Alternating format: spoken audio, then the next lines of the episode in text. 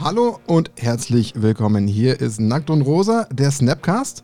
Heute mit Episode 5 und ich finde für uns mit einer ganz besonderen Folge. Am Mikrofon, weiterhin alleine im Keller, der Martin. In der Ferne dabei, wie immer bei uns, oder fast wie immer, der Max. Hi Max. Hallo zusammen, hi. Und für alle Zuschauer, die sehen es sofort, wir haben jemanden zu Gast, der so noch gar keinen Bezug zu uns hat, und zwar den guten Thoralf Severin, besser bekannt als Toffel. Hallo Toffel nach Berlin. Guten Morgen. Guten Morgen, genau.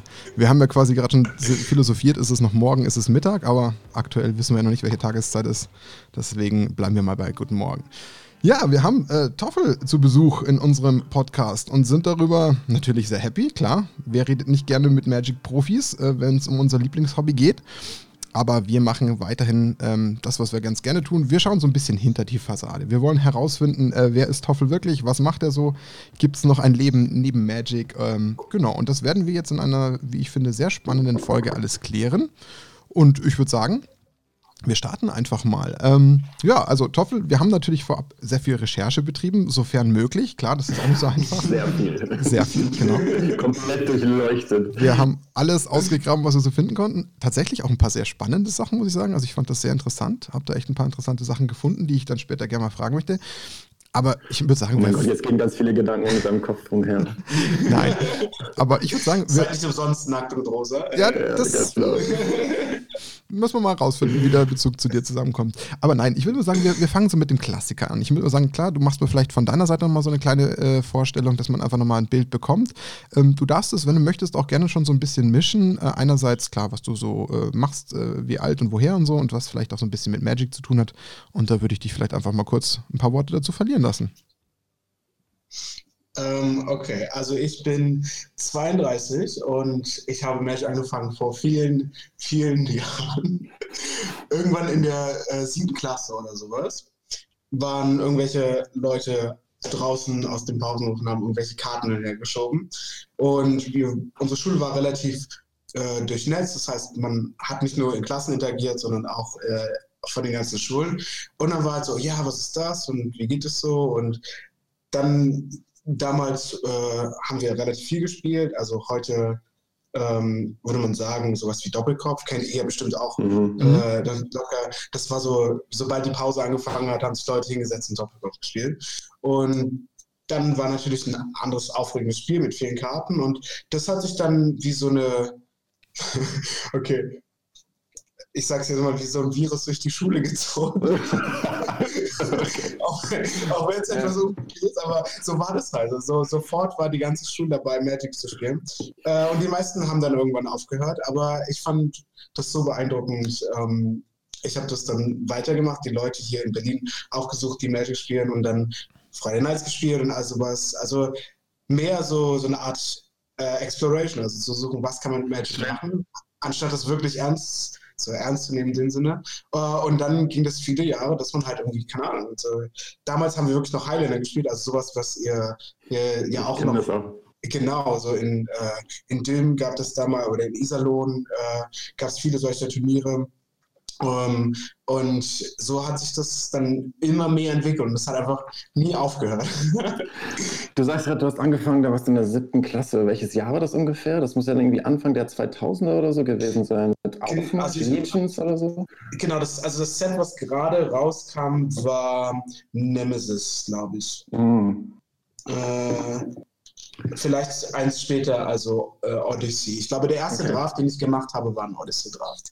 Eine der ersten Karten, die ich damals gesehen habe, ich habe auch ungefähr zum selben Zeitpunkt angefangen, das war so ein Foil Rocks, Pre-Release Foil Rocks aus Nemesis, glaube ich. Mhm. Ja, der, beste Karte ever. Der, der, war auch super belegt. Also Rocks und ja, Elemente und all sowas ja. war. Wir hatten auch so, so ein geiles, eine Vorstellung von einem Regelsystem, das, das also das, ich meine, gut, das kennt wahrscheinlich jeder, wenn man anfängt und nicht weiß genau, aber Regenerieren hat was ganz anderes gemacht, als es eigentlich sollte. Das war praktisch unsterblich, so, du konntest vom Friedhof immer wieder alles regenerieren, weil mhm. für Regenerieren muss man ja auch irgendwie mal gestorben sein und so. Ein philosophischer Ansatz. Ja, ja, also das war halt alles mehr so äh, selbsterklärend. generell hatte der recht, der entweder am lautesten geschrien hat oder dessen Karten es waren. Also, oder dessen Karten zuerst auf dem Tisch gelegen haben. Also es gab wirklich viele. es gab wirklich. Der Stack war sowieso was komplett absurd. Ja, gab's also nicht. Ja. Nee, niemand hat da irgendwas. Also es, es war schon äh, eine, eine, ganz andere Welt. So. Ja. Hast du vorher auch mal in die Pokémon gespielt oder sowas? Mm, ja, also ich erinnere mich auf jeden Fall, Karten besessen zu haben. Mhm. Gespielt würde ich das, glaube ich, nicht mhm. nennen. Also das war vielleicht mehr so eine Art von äh, so ein Tamagotchi-Singen, wo was man so mal einen Monat hatte und dann sagte, okay, das, das, der Trend ist vorbei. Ja, Aber ich weiß auf jeden Fall noch, wie das Spiel funktioniert. Insofern glaube ich, dass es äh, dass es irgendwann mal gezockt haben muss. Genau dieses Thema hatten wir auch in einem unserer ähm, ersten Podcasts und da waren wir auch irgendwie ähm, der, der, Meinung, jeder Pokémon-Karten besessen hat, aber niemand so richtig wusste, wie das Spiel überhaupt funktioniert. Man hat dann ja. die Karten genommen, so ein bisschen so Sticker so geworfen und so. Das ist totaler. Schwachsinn. Ja. ja. man hat irgendwie Energie und man schiebt so Energien auf Pokémon und dann machen sie irgendwelche Angriffe. So weit komme ich noch hin. Aber was da warst du schon ganz einen Schritt weiter als ich. aber lass mich mal eine Frage noch einwerfen. Jetzt hast du gerade erzählt, dass du ja schon ultra früh angefangen hast. Gab es denn mal eine richtige Pause auch? Nee, gar nicht. Also du hast wirklich also, durchgezogen. Ja, also die, die Pause sozusagen ist die sechs Tage, die zwischen den Mittwochs bei dem Drafts waren. Also, das, sind, das okay. ist die größte Pause, die, die, die ich wirklich aktiv ähm, nennen könnte. Also es gab mehr oder weniger Ambitionen, irgendwelche größeren Turniere zu spielen. Ähm, also ich habe nicht alle Grand Prix oder Proton oder sowas gespielt, sondern das hing äh, mehr davon ab, wie gerade die Motivation selbst war. Aber die Motivation zum Spiel war immer da. Okay, spannend. Das heißt, nie Motivation verlieren in so einer langen Zeit, das stelle ich mir schon äh, sehr interessant vor, weil da muss der gefühlt der wirklich dauerhaft mit so viel Enthusiasmus dabei sein und den hochhalten. Das ist, finde ich, jetzt nicht so ohne weiteres machbar, weil sich ja viel im Leben verändert gerade auch. Man kommt wirklich jung in das Spiel rein, hat so viele lebenseinschneidende Veränderungen in der Zwischenzeit, irgendwelche Schulabschlüsse, Ausbildungen, keine Ahnung, man lernt vielleicht neue Freunde kennen, Menschen ziehen weg. Deswegen finde ich das interessant, dass da jemand auch mal geschafft hat, richtig konsistent dabei zu bleiben. Ja. Magic, Magic ist immer die große Konstante irgendwo. Das, das ist halt auch die Sache. Also ähm, je nachdem, wie viel Ambition oder Glück man hat, sind halt die Freunde dann sehr stark Magic fokussiert auch. Klar. Und je mehr das funktioniert, desto eher bleibt man natürlich da am Ball. Und die, das ist natürlich auch die Kunst, jetzt nicht zu übertreiben, so, aber die, die Art, wie Magic halt sich immer wieder neu entwickelt durch die neuen Sets und die neuen äh, Formate dann auch, ist einfach so einnehmend, dass es, schwierig ist, davon wegzukommen. Weil selbst wenn du sagst, okay, ich habe jetzt das Draft-Format verstanden und ähm, wir spielen das jetzt nicht mehr, weil es ein bisschen ausgelutscht ist, dann kommt halt ein paar Wochen später das nächste raus und dann bist du wieder voll an der neuen Sache und denkst, okay, das ist groß. Mhm. Bevor wir jetzt mal zu sehr in den gesamten Magic-Content abdriften, was macht ein Toffel neben Magic? Ähm. ist es so äh, Magic, Magic, sozusagen. Also ähm, wir haben hier in Berlin eine Firma von, äh, also die nennt sich Karma Pro, habt ihr vielleicht mal gehört. Das ist auf MKM, ist das ein Shop und der gehört sozusagen auch mir. Also mhm. Wir, wir ah, machen das, okay. Okay. wir machen das hier zu, zu viert, äh, plus unsere Helfer und die ähm, ja, handeln praktisch, äh, kaufen und verkaufen Badge-Karten auf MKM.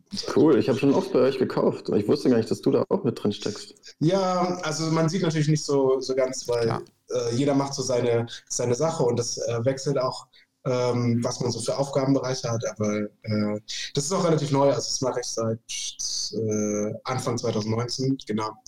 Ähm, weil sich äh, das einfach so ergeben hat. Äh, davor habe ich irgendwann mal Informatik und Psychologie studiert.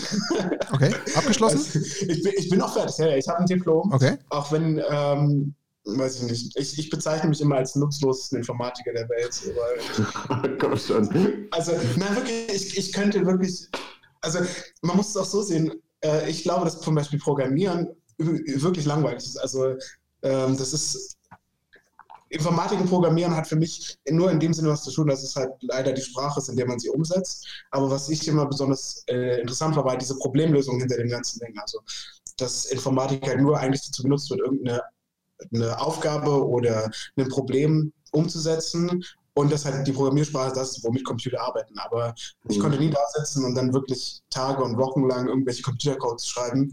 Ähm, das haben dann zum Glück immer andere in unseren Arbeitsgruppen gemacht. Ich meine dann so, ja, okay, das könnte wahrscheinlich so oder so funktionieren und ich würde es dann so und so aufbauen und dann waren andere irgendwie motiviert genug, das hinzukriegen. Okay. Ähm, aber heißt es jetzt am Ende des Tages, dass das dein Hauptberuf ist, diesen Shop zu führen? Also ist das dein Daily Business? Kann man das so sagen? Ja. Okay. Ja. Also du machst im Endeffekt ein Stück weit Hobby zum Beruf und Beruf zum Hobby. Das ist so eine Mischform aus beidem.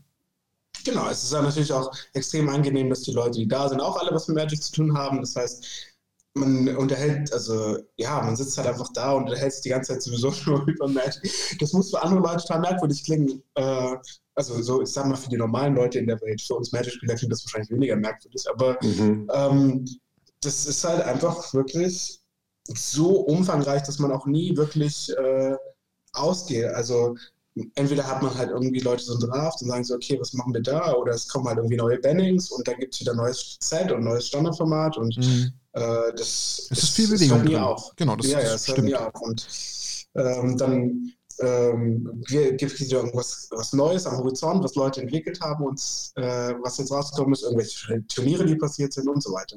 Okay, das heißt, läufst du faktisch wirklich in einem Büro, wo ihr das Ganze dann macht und da trefft ihr euch, jeder geht seinen Aufgaben nach? Kann man sich das so vorstellen? Mhm. Okay. Ja, genau. Ja. Und da gibt es dann einfach auch noch das Nette nebenbei, dass man, man einfach wieder vielleicht eine Runde zockt, mal vielleicht ein bisschen quatscht und sich irgendwie auch über Magic bereichert, um einfach auch sein Business entsprechend daran zu orientieren, oder? Also ich würde eher sagen, dass wir nebenbei die Arbeit machen und hauptsächlich über Magic sprechen.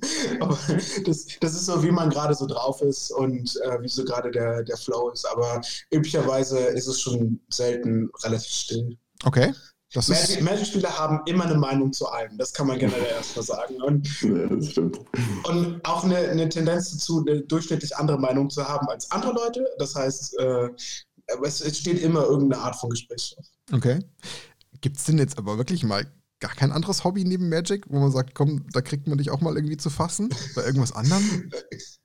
ähm, sure. Also üblicherweise äh, gibt es irgendwas, was mit Sport zu tun hat, schon relativ gut. Also ähm, eigentlich alles, was hier Fußball ist, äh, in letzter Zeit ein bisschen schwieriger ist, mhm. äh, so Gruppen zu finden, aber äh, Tischtennis, Squash, also alles, was, alles, okay. was nicht langweilige Einzelsportart ist. Also so mhm. Joggen ist total äh, fragwürdig für mich, wie man das jemals machen würde, aber äh, das ist ja so menschliche Freiheit und so, aber ähm, alles, was man so interagiert, wo man eine Art ähm, Austausch. Ja, Contest hat. So, ja, ja, also so, so eine Art äh, Wettbewerb.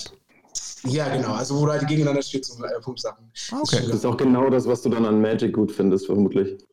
Ähm, auch ja. Also die, egal was es bei Magic sein muss, es kann durchaus Fun bei sein. Also ich bin jetzt nicht der, der, der sehr diszipliniert ist in allem ist oder so, aber irgendwie man, der, der Wille zum Gewinnen muss schon irgendwie da sein. Das äh, ist es. Und das funktioniert natürlich einfach als Turnieren, weil Leute von Natur aus einfach gewinnen wollen. Mhm. Ähm, aber das äh, geht auch unsere Booster Drafts, auch wenn wir hier eine Menge Chaos Drafts zum Beispiel spielen, äh, praktisch jedes Mal, wenn ein Draftformat fertig ist, spielen wir danach Chaos Drafts. Das geht schon seit bestimmt zehn Jahren so. Also, also die, die Geschichte, ja, wir, wir nennen es, also wenn wir auf Grand Prix mal Chaos Draft spielen, ist das halt auch so eine andere Welt, weil Leute immer so die Karten lesen und denken sich, wow, die habe ich noch nie gesehen. und äh, ja, also ich würde schätzen, wenn du, äh, weil wir das auch früher immer gespielt haben, wenn du zum Beispiel irgendeine zufällige bist, also es gibt ja bei äh, ähm, Skyfall gibt's äh, so random Magic-Karte. Du nimmst mhm. irgendeine, ich kenne, ich weiß, was diese Karte ist, von allen Magic-Karten auf der Welt. Und das, äh, nur vom Bild, nur vom Artwork kannst du sie direkt erkennen, oder? Eine Artwork wäre noch zu einfach, nur vom Namen. Ach so, okay. Also das, das ist halt so einfach die Erfahrung. Wir haben früher, wenn wir auf Reisen waren, haben wir immer gespielt, so du kriegst den Namen und du musst genau wissen, was diese Karte macht und sowas. So, so Magic-affin muss man erstmal sein. Oh, das ist super. Daraus machen wir die nächste Podcast-Folge. Dann challengen wir dich. Oh ja. Quiz mit dir. Hau rein. Also, ähm, ich sag, Commander-Sachen sind relativ schwierig. So Commander 2017-Karten muss man erstmal äh, gesehen haben, bevor irgendwas damit passiert, weil da sie natürlich auch in keinem Turnierformat wirklich erlaubt sind, außer Legacy, ähm, sind manche davon etwas schwierig. Aber alles ab Saga oder so ist Und man hat auch alles Damals als Magic Online konnte man die ganzen Drafts äh, spielen, so Flashback-Drafts von ganz von früher. Jetzt, wo wir so Karten raussuchen, immer wenn ich eine Karte nicht kenne, lese ich mir auch diese Karte durch, mir so, was es für Karten gibt es, äh, cool. also von früher. Ähm, man kann es schon sehr viel einnehmen. Ansonsten, ich bin ein, ein großer Karaoke-Fan. Also, wenn man. Äh, mein, mein einziges Problem ist, und das, mein einziges Problem ist, Matchspieler hassen Karaoke. Also niemand, niemand mag das. Jedenfalls, so wie ich es kenne. Das heißt, diese beiden Gruppen sind einfach exklusiv. Es geht nicht. Mhm. Und äh, dadurch führt es meistens so, dass ich üblicherweise alleine gehe. Das habe ich tatsächlich als nächste Frage hier. Das habe ich nämlich in einem anderen Interview gelesen. Das fand ich unfassbar spannend und ich werde kurz den einen Satz äh, rezitieren, erst auf Englisch. He tried out for the uh, European version of the popular singing competition The Voice and came within mhm. one round of advancing. Was hast du ja. da gemacht? Äh, gesungen. Ja, primär. gut. Also, Obviously. ähm, also, ne, das war die deutsche Version hier und ich glaube, das ist äh, sieben, sieben Jahre, bestimmt her, sechs, sieben Jahre. Ähm, ich war einfach interessiert, so generell, wie dieser ganze Prozess abläuft. Und es war weniger als, äh, ich muss jetzt irgendwie was erreichen, weil so, so wichtig ist mir nicht. Aber einfach äh, so, so eine Neugier, wie andere Leute drauf sind, wie sie das ganze System einer Show aufgeht, wie so die Production dahinter ist, äh, wie natürlich auch interessiert, wie weit man selbst kommen würde. Aber mhm. ähm, die, die also, ja, wie gesagt, Magic-Spieler sind halt einfach so ein bisschen abseits davon und man kriegt halt auch nicht so viel von der anderen äh, Welt dafür bei. Ist es aber, was für einen Song, beziehungsweise was für Songs hast du da gesungen? Hast du genau. versucht, einen, einen Magic-Bezug zu finden? Oh nee, gar nicht. Na, die interessieren sich überhaupt nicht für Magic. Also, nee, aber du, also ich meine, das kann man ja so unterbewusst, vielleicht versucht man dann irgendwie was mit reinzubringen oder so. Nee. Gar nicht. Also einer meiner äh, Lieblingssongs für Karaoke ist In the End und das fand ich ja echt wichtig, dass sie In the End äh, dann für den War of the Spark Trailer genommen haben. Geil, ja, stimmt. Ähm, das heißt, du singst ja, heute unser Outro? Ähm, Nein, alles gut. Aber ganz kurz noch für mich, ist das äh, The Voice of Germany oder ist das eine andere? Gibt es nur The Voice? Ja, nee, The Voice of Germany. Ah, okay, krass. Ähm, cool. Also, na, es gibt für jedes Land eine Voice. Also, ja, ja, aber äh, da hat es auf Germany gefehlt, deswegen war ich mir jetzt nicht sicher. Gibt es noch eine andere The Voice als Format? Das war mir jetzt nicht ganz sicher, ob ich da irgendwas verpasst habe. War bestimmt ein amerikanischer Interviewer und der kennt nur Amerika und International. Ja, macht mhm. Der. Cool. Vermutlich, nee, aber. Äh, die, ähm, die auch die ganzen, ich bin ein großer Fan davon, die ganzen äh, The Voice Sachen auf YouTube anzugucken. Cool. Weil, äh, die Musik einfach eine absolut. Also allein für den Insight cool. hat sich das Interview schon voll gelohnt. Ich finde das total spannend, wenn Menschen dann auch mal so eine andere Seite von sich preisgeben. Ich meine, gut, wenn nicht jemand gerade dieses Interview gelesen hat, wird man das wahrscheinlich über dich seltenst in Erfahrung bringen.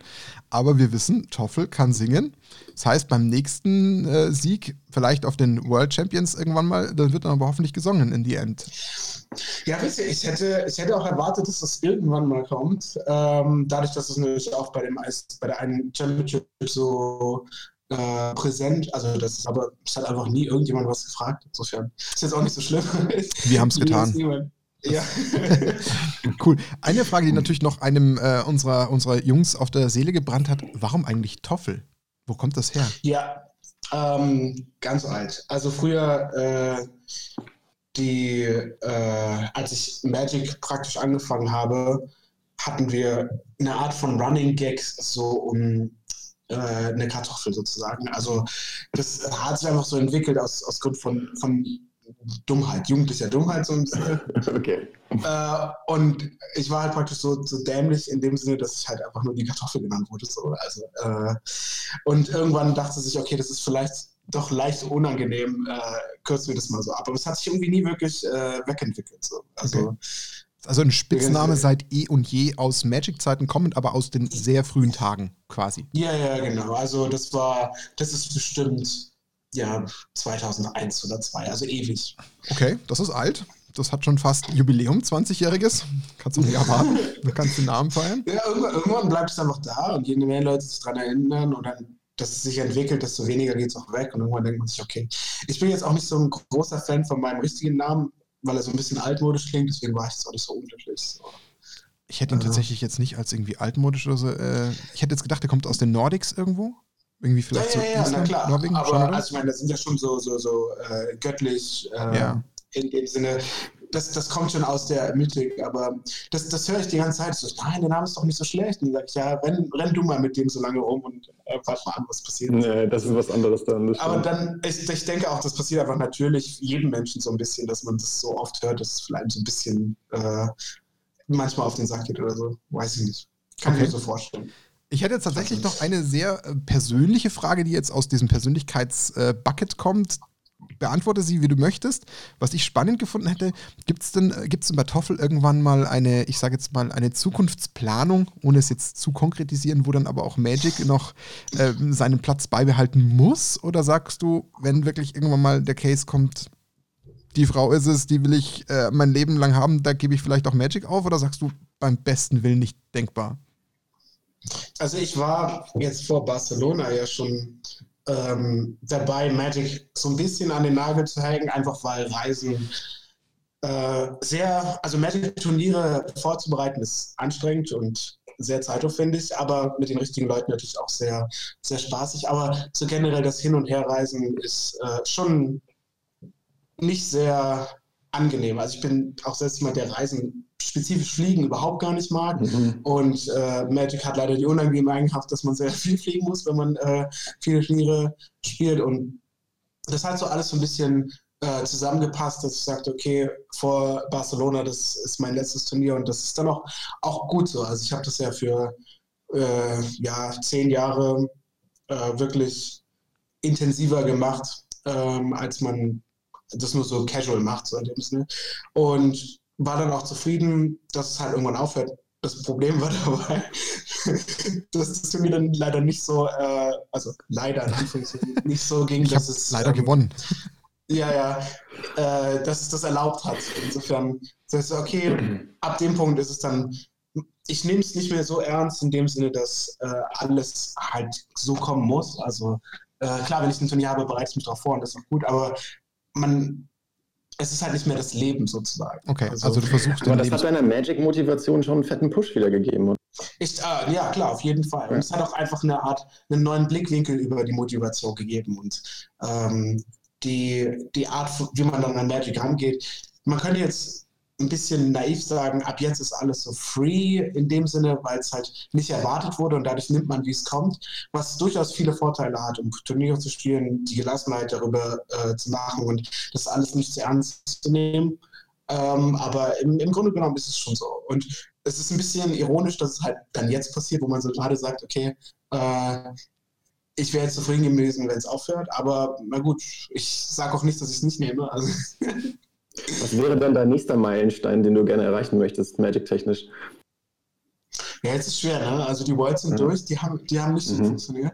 Äh, insofern wäre das nächste Ziel dann sozusagen MPL zu machen als äh, Rivals-Mitglied, was äh, durchaus ähm, also schon eine der wahrscheinlicheren Sachen ist, wenn man davon ausgeht, ich will jetzt eine Proto gewinnen oder so.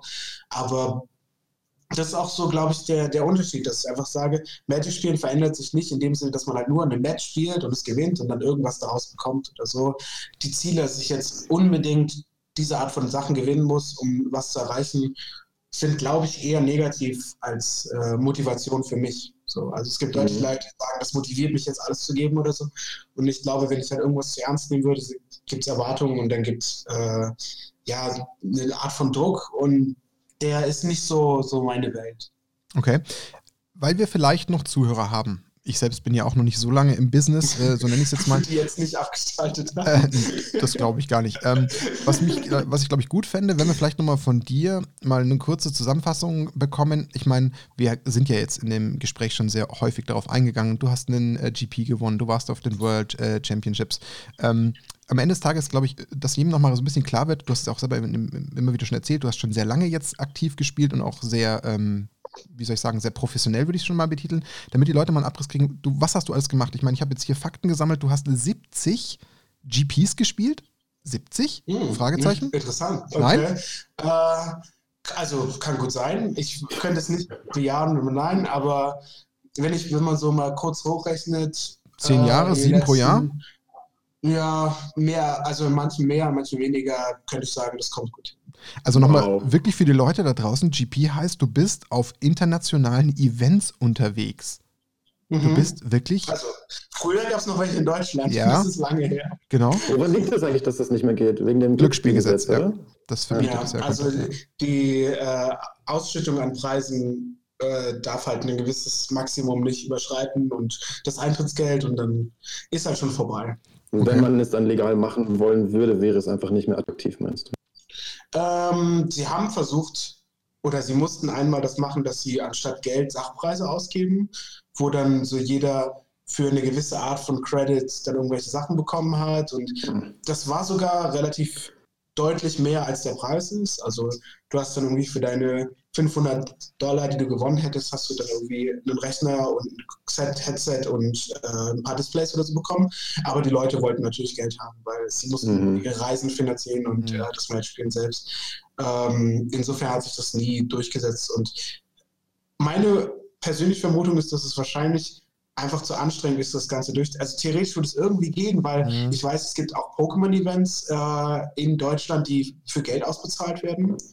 Aber da steckt einfach bestimmt eine große äh, rechtliche Grundlage Mhm. dahinter, um die man sich erst kümmern muss oder die man genau wissen muss. Und äh, es ist auf jeden Fall auch einfacher zu sagen, gut, dann nehmen wir ja nicht Deutschland, sondern alles. Also wenn man sich so mal die Punkte an, wo die GPs sind, das ist Prag, Kopenhagen, Utrecht, also alles, was so Mhm. an Deutschland praktisch dran ist. Ja, ja. Äh, Macht Sinn. Hast du jetzt wirklich exakt vor zehn Jahren, ich sage jetzt mal, angefangen, professionell zu spielen? Kann man das auf zehn Jahre zurück in etwa berechnen? Noch länger? Nee, nee. Also professionell ist ja auch eine Art, ich würde sagen, nichts von dem, was bei Magic passiert, ist professionell für mich gewesen. Okay. Weil das würde heißen, dass man davon lebt und auch eine, eine Art von Income hat, was, äh, was nachhaltig ist. Und Magic allein als Turnierspieler nachhaltig zu spielen, ist, finde ich, unmöglich, wenn du nicht zufällig halt gerade ein Turnier gewinnst und dann in diesen Gold, also in diesen Status Mhm. reinrutscht, der dich dann in, äh, bezahlt, was heutzutage, also mit MPL ist es ja sogar sehr angenehm. Äh, die bekommen eine bes- eine bestimmte Art von Geld äh, pro Turnier, pro Monat, äh, irgendwie halt und das reicht deutlich aus zum Leben, aber davor gab es so gewisse Level-Systeme, die haben eigentlich schon nicht mehr ausgereicht und ähm, so, so weit war es dann nie, dass sie sagen, guck, ich spiele jetzt nur Magic, sondern ähm, es war halt in dem Sinne viel im Plus-Minus-Null-Geschäft, so in dem Sinne. Ähm, und man hat halt die ganzen Reisen mitgenommen. Äh, für, ja, als Prestige könnte man jetzt so sagen. Ich bin niemand, der das Sightseeing mag. Also äh, ich gehe jetzt nicht nach äh, Paris und sage, in Eiffelturm, das werde ich für immer behalten. Ähm, aber es ist halt schon cool, einfach andere Kulturen, äh, andere, andere Sachen mitzukriegen. Eine meiner Lieblingssachen ist, in einem anderen Land in den Supermarkt zu gehen, einfach zu sehen, warum haben sie irgendwelche äh, Sachen, die wir nicht haben. Und ich, ja. äh, dann halt auch einfach Sachen so, okay, ich habe keine Ahnung, was das ist, aber es sieht geil aus, das probieren wir aus. das stimmt. Und äh, das ist dann meine Art von Sightseeing. Wäre es richtig, Cool. wenn ich das Wort professionell gegen das Wort ambitioniert austausche? Ambitioniert zu Mhm. spielen und zu sagen, du möchtest bei Turnieren was, was reißen, mitnehmen, anschauen? Klar, also die dadurch, dass du halt in Magic, wenn du ähm, wirklich professionell sein willst, musst du eine Art von äh, zweitem Standbein haben, dass du äh, Coachings machst, dass du Artikel schreibst, dass du äh, Content produzierst als äh, Podcast oder dass du Coverage machst oder sonst irgendwas. Du kannst eigentlich nicht allein als Magic-Spieler davon ausgehen, dass das funktioniert. Und äh, die, die Art von Entwicklung ändert sich, glaube ich, schon gerade. Mhm. Wobei, da muss man sich halt auch immer genau fragen, äh, nur weil du es jetzt dieses Jahr machen kannst, heißt es, dass du es nächstes Jahr machen kannst, weil dadurch, dass so viel Varianz einfach einen Glückseffekt in Magic hat, kannst du so gut sein, wie du willst, aber wenn du irgendwann aus diesem Punkt rausfällst, weil du halt relativ viel Pech gehabt hast, ist es halt auch fragwürdig, ob man sein Leben genau darauf aufbauen sollte. Verständlich. Ähm, jetzt hast du vermutlich irgendwas um die, ja, weiß ich nicht, 50, 60 Reisen gemacht. Du wirst ja wahrscheinlich so lange zurück noch keine ähm, parallele Standbeinsituation gehabt haben. Ist das eine Vermutung von mir, äh, dass du sagst, du hast schon Artikel geschrieben oder irgendwas dergleichen. Das dürfte sich ja wahrscheinlich alles erst in den letzten zwei, drei, vier Jahren entwickelt haben oder liege ich da jetzt komplett falsch? Mm, Ja, nee, nee, also das ist richtig. Ich habe halt relativ lange studiert, so in dem Sinne. länger, als man, länger als man sollte. Ähm, Same here. also wer studiert schon so lange, wie man sollte, aber Mhm. die, ähm, äh, es war auf jeden Fall nicht, äh, nicht im Eiltempo. Okay. Das heißt, du hast einfach alles Mhm. selber finanziert am Ende des Tages. Na, Ähm, also ich hatte eine großzügige Mutter, sagen wir es mal so. Ähm, die, äh, also generell äh, habe ich äh, BAföG bekommen und äh, dann über die Zeit auch so, so kleinere Sachen gemacht. Ich habe irgendwann mal in so einer Telefonagentur gearbeitet äh, und so. Also man hat sich, das war schon mehr so eine Art Durchhang. mhm. ähm, aber dazu muss man auch sagen, Berlin ist einfach billig. Also mhm. du, du, kommst in Berlin deutlich zu etwas, wo, wo du, also ich sag mal, wo ich als sparsamer Mensch mit 1000 Euro im Monat locker durchkomme. Redest mhm. mit zwei fast Münchnern, also ich habe mein Leben lang in München und um München herum gelebt. Dann wissen wir beide, wovon du redest. Vergleichsweise. Okay, aber verstanden. Und, äh, ich habe ich hab halt auch nie wirklich die Ambition, dass so viel, ich bin nie wirklich feiern gegangen, so in dem Sinne, oder exzessiv äh, äh, ausgegeben. Ich bin relativ äh, ja, zurückhaltend mit Sachen, die kaputt gehen und ersetzt werden müssen. Da war das mit der Brille. War das nicht mit der Brille? Getagte ja, ja, Brille, ja, ja, genau. habe ich gelesen? Die, Brille, die, hat, die äh, Brille gibt es nicht mehr, okay. äh, weil ich jetzt keine mehr brauche. Okay. Ähm, aber ähm, die äh, Brille war, glaube ich, gute zwei, zweieinhalb Jahre kaputt.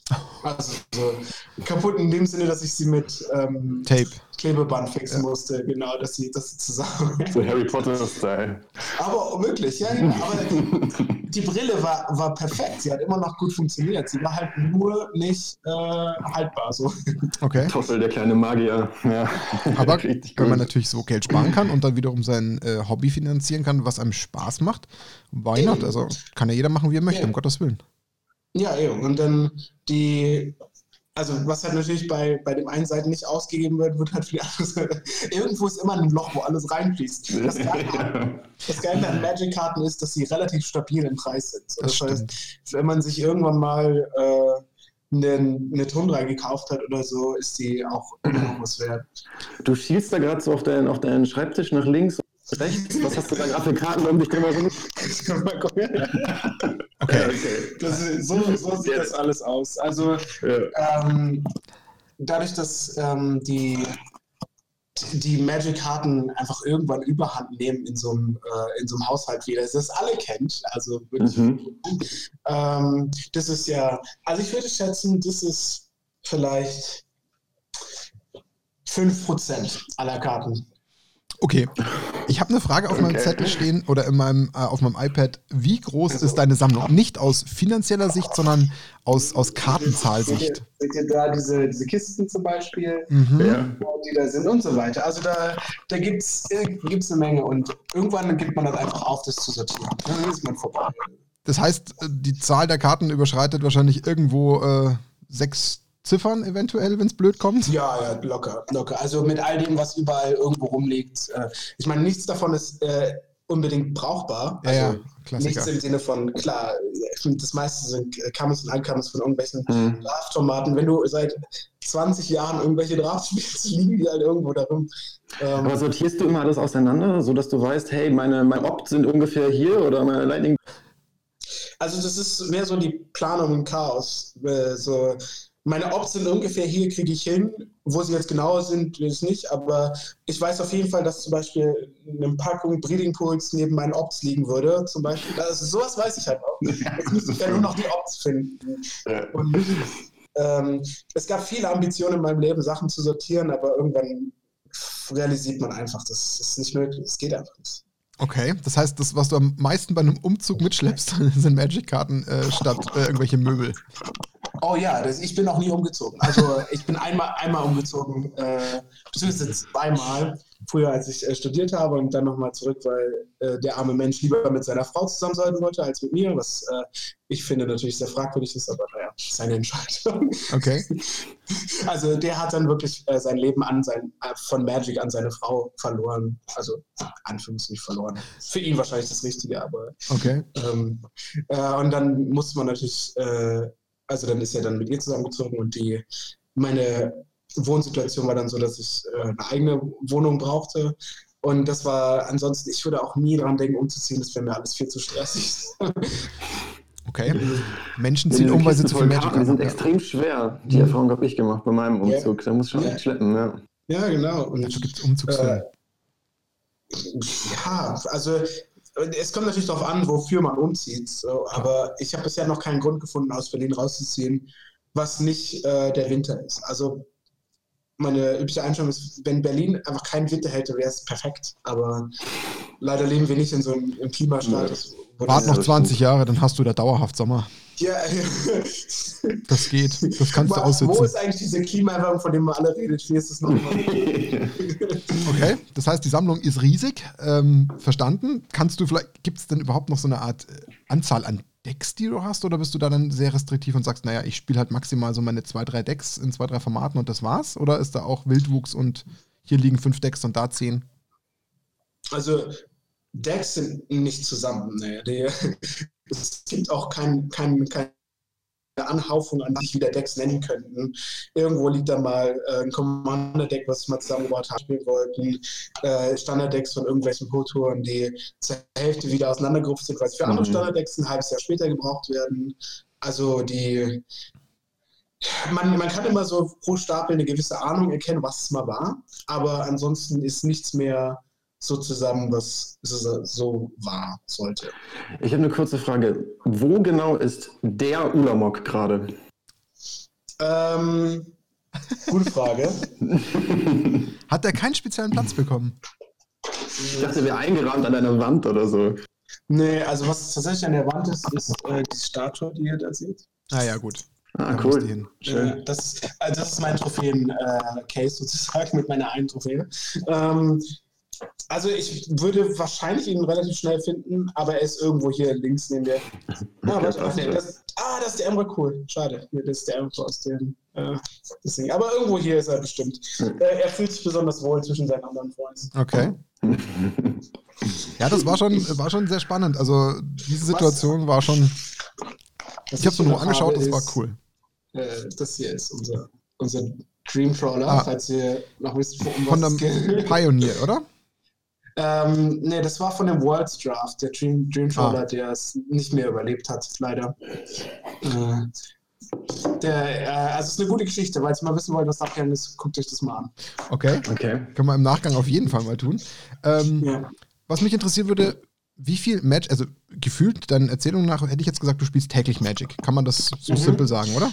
Mm, ja, also ich bin kein großer Fan davon, jetzt einfach so Arena zu spielen oder Magic Online ähm, weil es für mich auch wirklich stark von den Menschen abhält, äh, mit denen man zusammen spielt. Also ich war niemand, der einen ganzen Tag lang Magic Online Leagues äh, spielen konnte oder so. Das, dazu fehlt mir einfach so die Dynamik. Aber äh, so größtenteils würde ich sagen, so fünf der sieben Tage der Woche spielt man schon mindestens ein paar Matches. Okay. Ähm, das heißt, dann kann ich die Frage, die ich hier so platziert habe, mit wie ist so die prozentuale Verteilung bei dir von Online versus Offline ganz klar in Richtung Offline schieben. Das heißt, du hast einen Riesenanteil, wo du, wenn überhaupt, Offline Magic spielst, oder? Äh, leider gar nicht. Das ist nämlich das Problem, weil du, äh, wenn du dich für was vorbereiten musst, musst du das online machen. Allein einfach, ah, okay. weil die äh, Erreichbarkeit von Leuten schwierig ist, weil mhm. du mit anderen Leuten spielst, die auch woanders in anderen Ländern sind zum, zum Teil. Ähm, du den größten Teil des Tages dafür benutzt zu spielen und die, die einfache Präsenz ist natürlich online, aber ähm, wenn ich die Wahl hätte, sagen wir mal, ich hätte jetzt jemanden hier, der das gleiche Match mit mir testen würde, dann würde ich eher diesen Menschen bevorzugen, als mhm. äh, das Ganze online zu spielen. Aber in unserer Welt ist das einfach nicht mehr durchsetzbar. Okay, jetzt würde ich an der Stelle mal ganz kurz den, den Sprung machen, bevor ich die Fragen der Zuschauer oder Zuhörer, die wir haben, zerstöre, würde ich Ihnen natürlich gerne die Chance geben, die mal einzuspielen. Wir haben mal insgesamt mhm. vier Fragen dabei. Ich würde sie dir einzeln äh, der Reihe nach abspielen. Du kannst sie ja hören, das haben wir vorhin schon getestet. Und dann würde ich dich darauf mal ähm, antworten lassen, damit dann die Zuhörer auch äh, eventuell die Fragen kriegen oder beantwortet kriegen. Und ähm, dann würde ich mal sagen, wir starten mal mit der ersten und äh, lassen die mal laufen, dann gibst du mal eine Antwort dazu. Mhm. Ja, hey Thoralf, cool, dass du dich äh, bereit erklärt hast, für Nackt und Rosa beim Snapcast mitzumachen. Mich würde interessieren, was würdest du rückblickend sagen, was hat dich bei Magic am ehesten weitergebracht? Also wie bist du gut geworden? Was hat dazu geführt? Und wenn jemand wenige Zeitressourcen hat, zum Beispiel durch Arbeit oder Familie, wie würdest du sagen, sollte man am besten die Zeitressourcen nutzen, um bei Magic besser zu werden? Mhm. Okay, also die, das, das Besserwerden ist immer eine richtig komplizierte Sache, weil im Grunde genommen funktioniert das alles so, dass man mehr Magic spielen muss. Und wenn man mehr, nicht mehr, mehr Magic spielen darf, sozusagen, muss man irgendwie andere Zeit finden, mehr Magic zu machen. Und das ist meistens jetzt in unserer Zeit irgendwelche Trick-Sachen gucken oder irgendwelche Cherry Fireball-Videos. Also irgendeine Art von Content, äh, der dich in die Richtung bringt, wo du, wo du äh, das nicht machen kannst. Und das funktioniert ja heute relativ gut. Wenn man irgendwie mal auf dem Weg zur Arbeit ist oder äh, irgendwo hin Fahrrad fährt, kann man ja die Podcasts machen und das hilft, äh, zumindest die Zeit zu nutzen, die man sonst nicht hätte.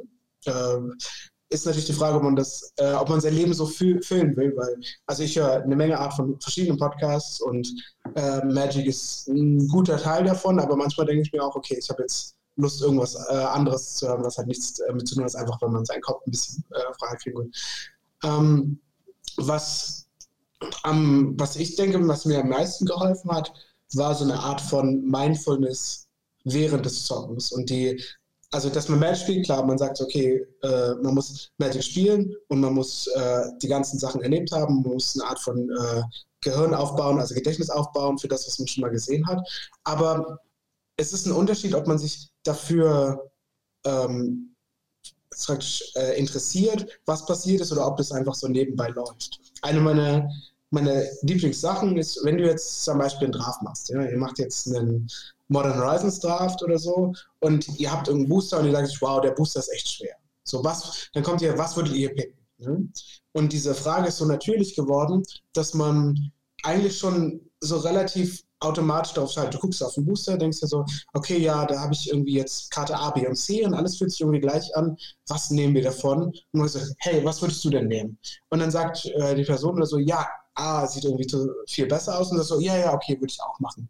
Aber dadurch, dass du halt für dich selbst nie eine Entscheidung getroffen hast, kommst du auch nicht in den Konflikt, dann, dass irgendwas Merkwürdiges, äh, also was, was Unterschiedliches passiert. Wenn man zum Beispiel da sagt, okay, ich habe jetzt die Wahl zwischen A, B und C und ich würde C nehmen, weil C aus den Gründen besser ist und dann fragst du jemand sagt, ich würde A nehmen, dann sagst du, okay, aber warum A? Ist C nicht besser? Und diese, dieser Schritt passiert eigentlich nie, wenn man sich nicht vorher darüber so ein bisschen äh, Gedanken gemacht hat. Das ist das Gleiche, wenn man irgendwo einen Draft schaut, sagen wir mal, äh, Ray Duke macht jetzt irgendeinen Draft, ja, und man guckt ihm zu und denkt so, oh ja, hm, hätte ich auch genommen, hätte ich auch genommen, hätte ich na, wahrscheinlich auch genommen. Und an dem Punkt ist wahrscheinlich schon äh, was anderes passiert, als man selbst mhm. gemacht hätte. Aber wenn man halt zum Beispiel es anguckt und sagt, so, okay, aus dem Booster würde ich das nehmen. Und dann nimmt er das auch und dann ist er, okay, ja, das macht Sinn. Aber aus dem Booster würde ich jetzt das nehmen und dann nimmt er was ganz anderes. Und dann äh, denken wir so, okay, warum ist da überhaupt eine Diskrepanz zwischen dem, was ich denke und jemand anders denkt? Und so einen, diesen natürlichen Rhythmus reinzukriegen, ähm, sich selbst was zu überlegen und zu begründen und dann herauszufinden, warum was anderes passiert ist oder äh, eine andere Situation stattfindet, ist, glaube ich, das Grundlegende fürs Lernen. Und da sind viele Menschen einfach schlicht zu faul oder zu ungeübt für. Und das ist, glaube ich, der größte Unterschied, den man, den man hat. Coole Antwort. Also mein Fazit aus deiner Antwort ist, dass man äh, deiner ähm, Version folgend einfach in so eine Art zweites Level raufsteigt, weil man eben nicht nur dieses erste Level beibehält, zu sagen, ah, okay, ja, der hat was gepickt und wird schon seine Gründe haben, sondern genau dann nochmal diesen nächsten anstrengenderen Schritt geht und sagt, okay, warum hat er es gemacht und warum hätte ich es anders gemacht und sich das damit auseinandersetzen. Das ist dann quasi so dieser zweite Schritt, wo du sagst, da kommt dann so erst richtig äh, die Power raus, die dann einen wirklich weiterbringt und einen langfristig wachsen lässt. Und deswegen würdest du sowas wie Podcasts empfehlen oder diese guten Contents vielleicht konsumieren zwischendrin, damit man darüber eben diese Learnings erzielt. So hätte ich das jetzt abgeleitet. Ja, also ähm, witzigerweise, also die, der Mensch ist einfach zufrieden mit Antworten. So. Wenn eine Antwort gibt einem eine Art von äh, Erfüllung, eine Art von Ab Abgeschlossenheit und sagt, okay, ich habe jetzt eine Antwort auf meine Frage bekommen, das ist jetzt relativ egal, was es ist oder wie wichtig die Antwort ist, ähm, damit ist man schon zufrieden. Aber die, ähm, wenn du jetzt sagst, so von Podcast, oder das muss nicht mal so sein, wie nehmen wir mal eure abgeschlossene Gruppe? Ihr habt ja, wie gesagt, ja in eurer Umgebung habt ihr eine Gruppe von 20 bis 50 Leuten, je nachdem, wie so Motivation ist. Aber das sind ja schon eine Menge Leute. Mhm. Aber wahrscheinlich gehe ich mal davon aus, dass niemand von euch sagen würde, er wäre jetzt auf einem äh, Weltklasse-Niveau, was ja auch einfach unwahrscheinlich ist. Sozusagen. Ja, ziemlich ähm, unwahrscheinlich. Und jetzt gibt es irgendjemanden in eurer Gruppe, der ist mehr oder weniger eindeutig der beste Spieler von euch. Ja? Das äh, lässt sich wahrscheinlich ähm, irgendwie, sagen wir mal, herausstellen. Das heißt aber, dass dieser beste Spieler nicht gar nichts mehr lernen kann. Also wenn du jetzt in Gruppen sagst, okay, ich bin der erste Spieler und alle anderen sind schlechter als ich, dann mag das richtig sein. Aber das heißt nicht, dass die, deine Fähigkeit von anderen zu lernen nicht da ist, sondern nur, dass du im Durchschnitt wahrscheinlich die besseren Entscheidungen triffst. Wobei auch nicht überall. Nur weil du besser bist äh, im Draften, heißt es nicht, dass du besser bist im Deckbau, nicht, dass du besser bist im äh, Spielen, in, also in, in bestimmten Matchup-Spielen, Control Mirrors oder sonst irgendwas. Jedes, jede Person, die du kennst, und ich würde sagen, das ist je nach Magic-Erfahrung, äh, wenn die Leute so ungefähr auf gleichem Erfahrungslevel sind, äh, immer richtig, dass irgendjemand was besser kann als du. Und das ist also dein Job, wenn du besser bist als Mensch, ist herauszufinden, wer von deinen Freunden in was gut ist und wie du davon profitieren kannst. Und die, äh, also zum Beispiel, ich hatte eine äh, Freundin, oder ich habe sie immer noch, aber die, äh, die ist extrem fantastisch da gewesen, Kontrolldecks zu draften. Die hat auch auf einer Boottour 6-0 gedraftet. Äh, wow. Und die, sie, sie, sie, sie weiß, dass sie nicht so gut im technischen Magic Sense ist und so, aber das, das ist eine Sache, die wirklich sehr gut kann. Und ich habe mich hingesetzt und habe gesagt, okay, erklär mir das. Warum, was, was pickst du an welcher Stelle und warum? Was ist dein Gedankenkonstrukt dahinter? Und äh, nachdem sie mir das erklärt hat, habe ich ein PTQ in diesem Limited-Format gewonnen, weil ich dieses Kontrolldeck gedraftet habe. Und das ist natürlich ein bisschen äh, biased in dem Sinne, dass es halt passiert ist, was passiert ist. Aber ich würde mal sagen, ohne sie wäre ich auf keinen Fall so weit gekommen. Und das ist halt einfach eine Sache. Ich würde, wir würden beide zustimmen, dass ich bei Weitem overall der bessere Spieler bin. Aber das hilft mir nichts, wenn ich nicht an jedem Aspekt etwas lernen kann. Und mhm. das, das, zieht sich durch viele Sachen da. Manche Sachen sind besser im äh, Kartenspecial. Ich bin also mit London Mulligan geht es noch, aber vor dem London Mulligan war ich unendlich schlecht im Mulligan. Ich wollte einfach nichts wegwerfen. So, warum, sollte ich, warum, sollte ich, auch sechs Karten gehen, wenn ich sieben haben kann? Ähm, und dann gab es halt immer so die Einstellung, okay, wenn ich jemanden frage, ähm, ist, das, ist das Mulligan? Und die Person hat eine andere Meinung als ich, dann ist so, okay, der wird schon recht haben. aber es ist spannend. Also bei allem, was du gerade sagst, kann ich mich unfassbar an vielen Stellen äh, wirklich identifizieren. Im Sinne von, ja, stimmt, Mulligan, oh Gott, bin ich genauso wie du im Sinne von, oh, was nimmt man jetzt, was nimmt man nicht, ist man mal über euphorisiert und glaubt, das ist richtig ist, und dann merkt man eigentlich, was so totaler Crap. Oder das Matchup ist nicht so der Knaller, gegen das ich spielen kann, das weiß ich eigentlich. Also ich kann diesen Aspekt vollgreifen und ich finde die Antwort unfassbar cool, weil sie richtig Value hat. Und jeder, der mhm. jetzt zuhört, Leute, gut zuhören. Ich fand das gerade richtig stark. Das hat mir gut gefallen. Also die Antwort auf die Frage von Markus. Danke dafür. Ähm, ich denke auch Markus freut sich darüber. War schon mal sehr, sehr wertvoll. Ja, war eine, cool. War eine äh, gute Frage. Ja. Cool. Dann spielen wir mal Frage Nummer zwei von vier ein. Ja, servus, Toffel, hieß der Julius. Meine Frage an dich wäre, wie bereitest du dich auf Turniere vor? Gibt es eine genaue Strategie, die du verfolgst, ähm, wenn du dich auf ein Turnier vorbereitest, guckst du dir Decklisten an bei MTG Goldfish, spielst du FNM Magic, spielst du MTGO bis zum Abwinken. Wie genau gestaltest du dein Sideboard? Muss man ja auch wieder vom Metagame abhängig machen und das finde ich persönlich sehr, sehr schwierig. Welche Karten hat man im Sideboard? Welche sind besser als andere? Äh, ich gebe mal ein kurzes Beispiel. Ich spiele das verhasste Boggle. Ich weiß, werden viele Leute jetzt nicht mögen, aber ich spiele halt zum Beispiel ähm, vier Gardock Ticks äh, und zwei Force of Vigor und eine Damping-Sphere im Sideboard und habe trotzdem noch nie gegen Tron gewonnen. Es ist einfach für mich in meinen Augen unmöglich, mit Boggles gegen Tron zu gewinnen. Aber gut, das ist meine persönliche Einschätzung oder meine persönliche Meinung. Deswegen es ist einfach, ich finde es verdammt schwierig. Man kann ja nicht sein ganzes Sideboard nur auf ein Deck abstimmen. Somit ähm, wäre jetzt die Frage gewesen, wie genau machst du das? Auf was ist genau zu achten? Und ähm, genau, also wenn du da irgendwelche Tipps und Tricks hast, wäre ich dir sehr dankbar dafür. Ja, das ist eine Menge. Okay. ähm, also, wie bereitet man sich auf Turnieren vor? Prinzipiell ist, du spielst so lange, bis du keinen Bock mehr hast. Und das äh, kann für manche Menschen ziemlich lange sein. Für mich ist es weniger lange als Leute, die das, ähm, die das wirklich Stunden und Tage machen können. Aber äh, das Wichtige ist halt, dass man die Sachen, die man macht, in irgendeiner Art bewusst macht oder dokumentiert oder beides oder irgend, zumindest einen, einen Effekt daraus zieht. Und äh, wenn halt Leute ein bisschen Stack spielen, dann schreibt man sich halt die Matchups ab. Heute gibt es das Programm, die das automatisch machen, aber du merkst, okay, wenn du den Deck neu machst, gegen das ist das Deck gut, gegen das ist das Deck schlecht, da braucht es vielleicht Hilfe, da kann man Hilfe erwarten äh, durch Sideboard, aber im Grunde genommen gibt es nichts gegen die rohe Statistik dahinter. Und erst wenn man dann so ein Grundkonstrukt hat von der Idee, wie alles funktioniert, kann man sich das ans Feintuning machen. Mein Glück ist hier in Berlin, ich bin weder der beste Limited-Spieler noch der beste Standardspieler oder Constructed-Spieler. Aber ich habe praktisch beides zur Verfügung. Ich kann niemanden fragen, äh, Arne, falls ihr mal gehört habt, Arne Huschenbill, der spielt äh, alles, was Constructed ist, weitaus besser als ich. Und dann gibt es jemand anders, Robin Steinborn, äh, der spielt Limited weit besser als ich. Aber dadurch, dass ich beides Zugriff habe, kann ich die Informationen und die Interaktion natürlich total mitnehmen, was äh, für Turniere und Deckentscheidungen absurd stark ist, weil du halt aus den verschiedenen Welten alles nehmen kannst. Und das würde ich auch, wenn du halt jemand merkst, okay, äh, es steht ein Modern-Turnier an, kennst du jemanden, der sich gut im Modern auskennt, weißt du, wer das Deck, was du, gespiel, äh, was du spielen willst, schon mal gespielt hat und äh, sich daraus irgendwelche Informationen schon bilden, die du überspringen kannst, weil du das nicht selbst erfinden musst oder äh, so. Das ist schon sehr stark. Wenn es an Sideboarden generell geht, Sideboarden ist, ist eine Königsklasse sozusagen. Also es kommt mir immer wieder vor, wenn ich ein Deck in die Hand nehme und spiele und sitze am Sideboard und denke so, ich will irgendwie alles, aber auch nichts rausnehmen. Und mhm. ich habe nicht so eine Ahnung, so, was da die Idee dahinter ist. Ähm, da hilft üblicherweise nur sozusagen das Try-and-Error-Prinzip. Du weißt, okay, die Karte sieht schlecht aus, die Karte sieht gut aus und du überlegst, okay, ja, das ist jetzt eine andere Karte gewesen.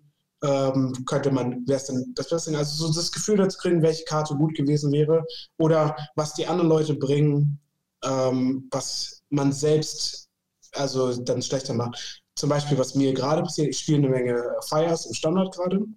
Ähm, und gegen Fires bringen viele Leute Mystical äh, Dispute. Mhm. Und so stark ist die Karte eigentlich nicht. Viele der Karten sind halt äh, nicht blau, aber das führt dazu, dass man halt die ganzen blauen Karten rausborden will. Also die Kavalier, also die blauen Kavaliere und die Sphinxes, die blauen, die sind eigentlich keine schlechten Karten. Und es ist auch nicht so schlimm, wenn sie gecountert werden, weil es nicht deine wichtigen Karten sind. Aber du kannst trotzdem nicht leisten, sie zu spielen und dann Targets für den Gegner zu geben. Und mhm. deswegen sagst du, okay, ich nehme sie einfach raus, mich stören sie nicht so unbedingt, aber wenn mein Gegner dann die Karte zieht, ist es noch belastender für, äh, für meinen Gegner, äh, weil die Karte dann drei Mana kostet, nicht eine. Mhm. Und so, so muss man die ganze Zeit durch Magic als Prozess gehen. Und was ich also das Letzte, was man in einer Turniervorbereitung äh, macht, ist, passt mein Sideboard auf mein Deck? Will ich immer genauso viele Karten reinnehmen wie rausnehmen? Und wenn das nicht so ist, also jetzt zum Beispiel diesen Boggets-Fall mit Tron, wenn wir sieben Karten boarden, können wir auch sieben Karten rausnehmen, die Sinn machen. Vielleicht ist es so, man nimmt Path raus oder andere Removal-Spells, äh, vielleicht ein Hauren, die jetzt nicht super gut sind, kann, nicht genau, aber ähm, lohnt es sich halt, dass das aufeinander passt. Und wenn wir weniger Karten rausnehmen will, kann ich halt das Matcher, eine Karte vielleicht für ein anderes Matcher äh, finden.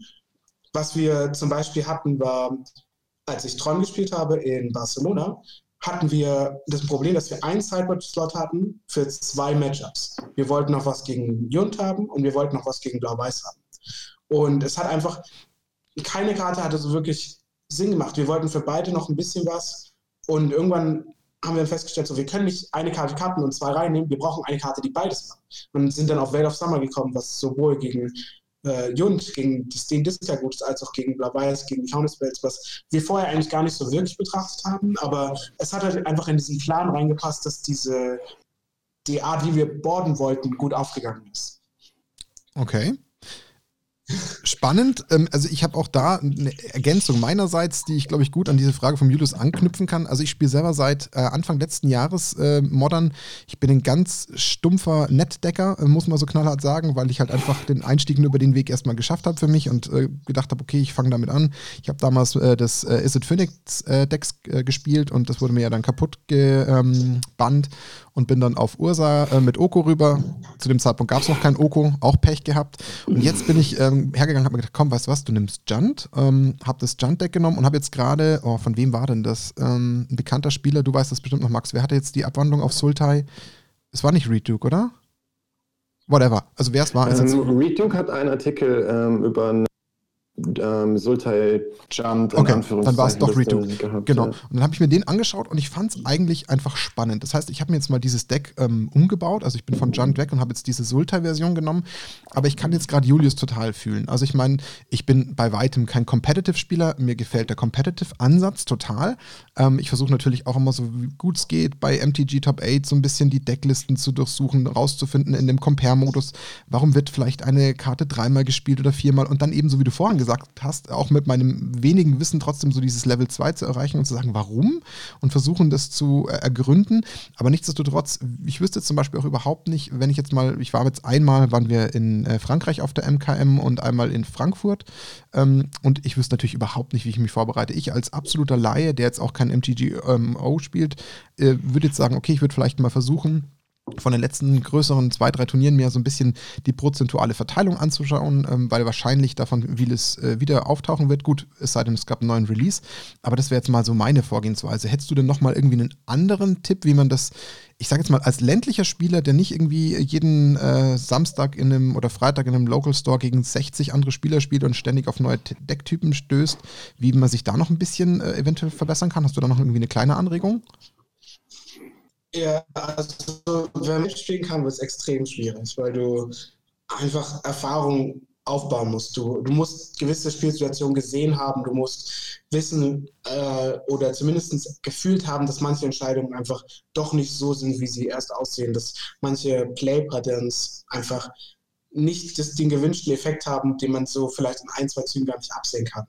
Wenn man selbst wirklich keine Möglichkeit hat, selbst zu spielen, bleibt einem nur die Möglichkeit, irgendwelche Streams zu gucken. Und äh, jetzt in deinem Fall äh, mit Sultai gibt es ja, also wenn du ein Deck findest, das du online gefunden hast, gibt es sicherlich auch Content zu diesem Deck.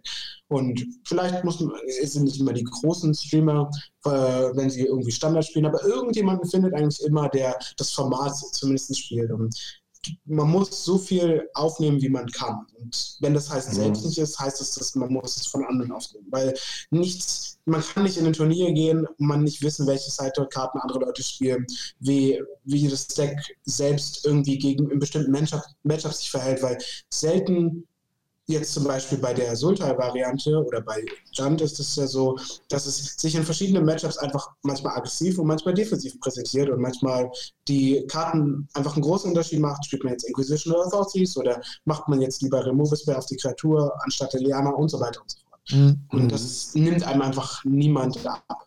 Ah, kann ich greifen. Okay, also den Aspekt finde ich gut und, und wirklich nachvollziehbar, dass man sagt, gut, das, was man selbst nicht erfahren kann, versucht man sich dann eben online so ein bisschen anzueignen, anzutrainieren, indem man eben anderen zuschaut, wie sie gespielt haben, wo sie vielleicht Fehler gemacht haben oder irgendwie Playstyles gemacht haben, die man dann irgendwie nachvollziehen kann. Das ist ein guter Punkt. Also kann ich, kann ich gut, äh, kann ich gut greifen. Cool.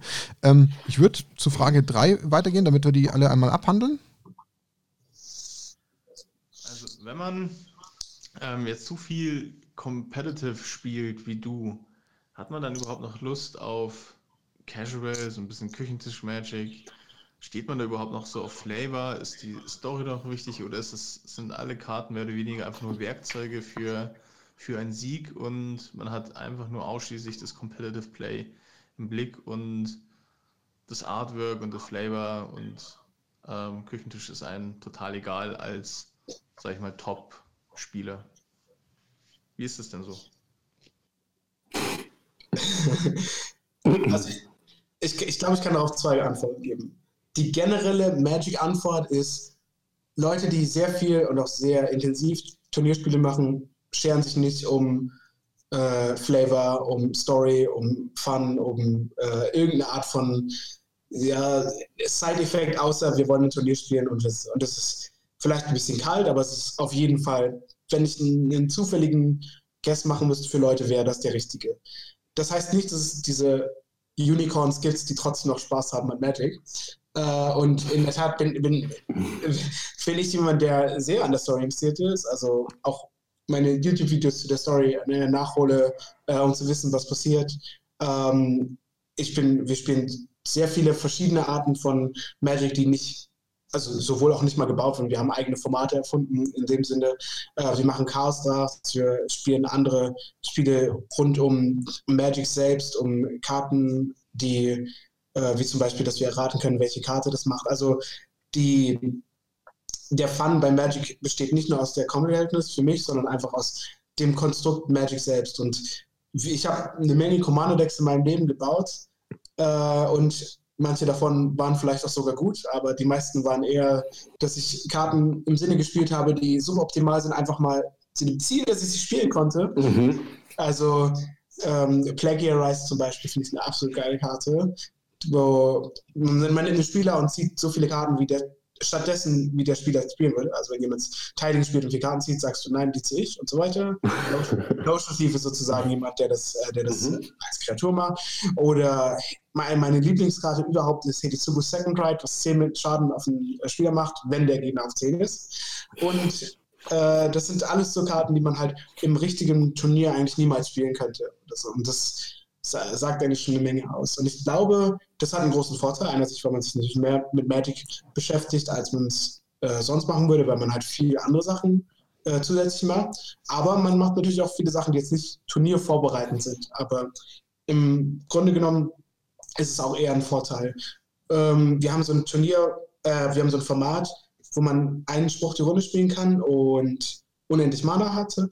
Und das ist halt ein bisschen sinnfrei, aber das Krasse ist, dadurch, dass man halt so viele verschiedene Formate spielt, hat man so viel Interaktion zwischen Mechaniken und verschiedenen Karten gesehen hat, dass, dass man, wenn man neue Draftformate macht, neue Interaktionen in Konstruktformaten hat, selbst Situationen auf dem Board sieht, wo man sagt, okay, das weiß ich schon von vorher, das, das habe ich schon mal interagiert, dass es dann schneller oder überhaupt einfach vorkommt, dass man sich daran erinnert. Das macht einen zu einem viel besseren technischen Spieler, weil man Sachen schnell sehen kann. Okay. Ähm, ich würde da gerne noch eine Frage einschmeißen, die wir vorhin noch gar nicht so richtig abgehandelt haben. Wie groß ist denn jetzt so deine eigene äh, engere Community, mit der du so viel regelmäßig spielst? Also ich würde es jetzt mal so identifizieren aus unserem Gespräch bisher, dass du so einen kleinen engen Kern um dich herum hast, den du ja gleich kurz vielleicht mal zahlentechnisch benennen kannst. Und dann habe ich das Gefühl, dass du aber auch parallel dazu auch immer wieder noch sowas wie Friday Night Magic und den Stores spielst. Ist das richtig interpretiert? Genau, also wir haben äh, eine Gruppe aus äh, fünf Leuten, fünf Berlinern, die äh, sozusagen höhere Turniersachen spielen. Ähm, dann gibt es noch ein paar weitere aus Deutschland, Christian Haug zum Beispiel, äh, mit dem man sich regelmäßig austauscht für äh, äh, Turniersachen. Wir haben früher hatten wir eine Menge auch mit den Florian Koch und sowas gemacht und also auch mit den Süddeutschen ähm, dann generell Berliner gibt es noch eine gute Handvoll mehr, gerade in unserem Laden ähm, sind Mittwoch die Drafts immer relativ gut besucht.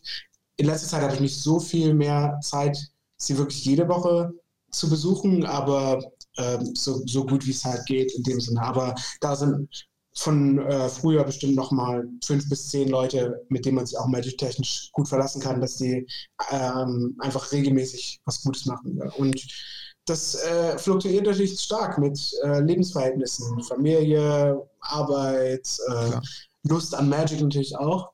Ähm, aber zumindest die Leute, die, die fünf in der Gruppe, die gibt es schon relativ lange und die äh,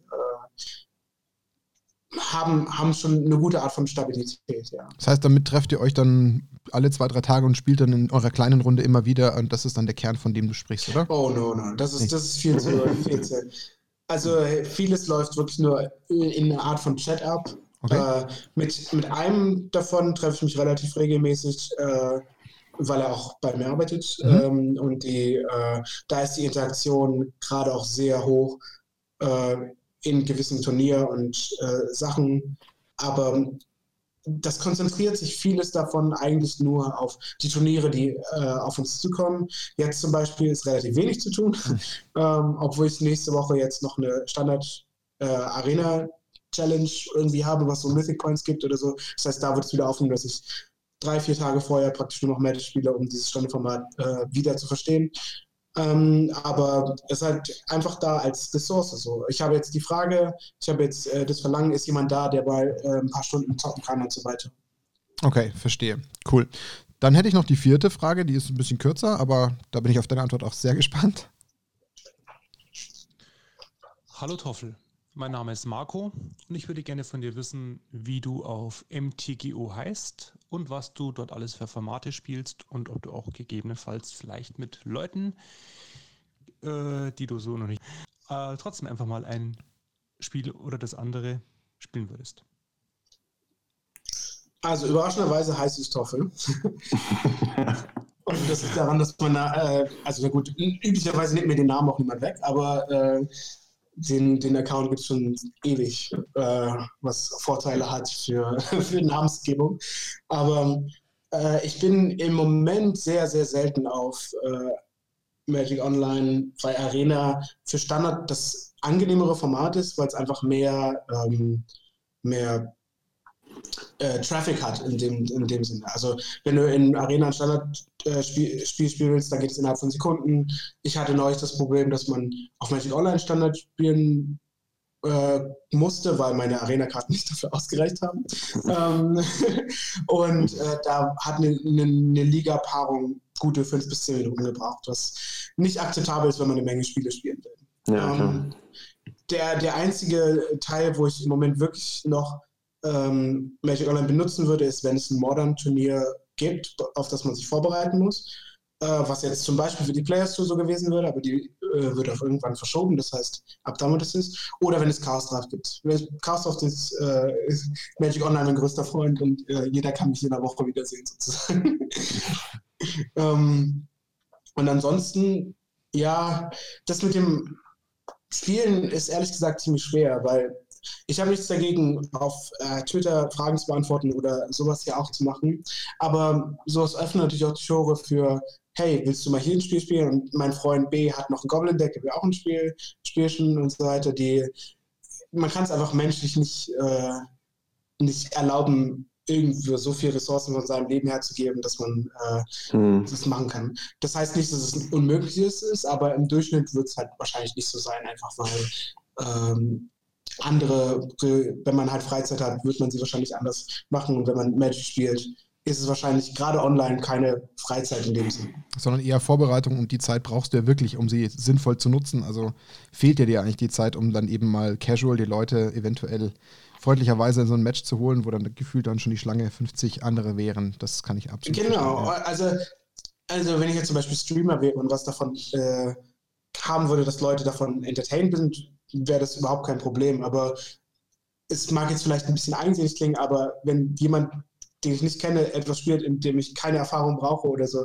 so viel rohen Spaß an Magic habe ich dann also nicht, dass ich dann die Art von Interaktion zulassen kann. Und äh, ich glaube, das ist generell einfach eine prinzipielle Sache von Priorisierung im Leben und auch dann für Magic. Wenn du hm. fragst, wie, wenn ich mich für ein Turnier vorbereite, wie viel Priorität lege ich jetzt auf das 100. Spiel, auf das 200. Spiel und so weiter.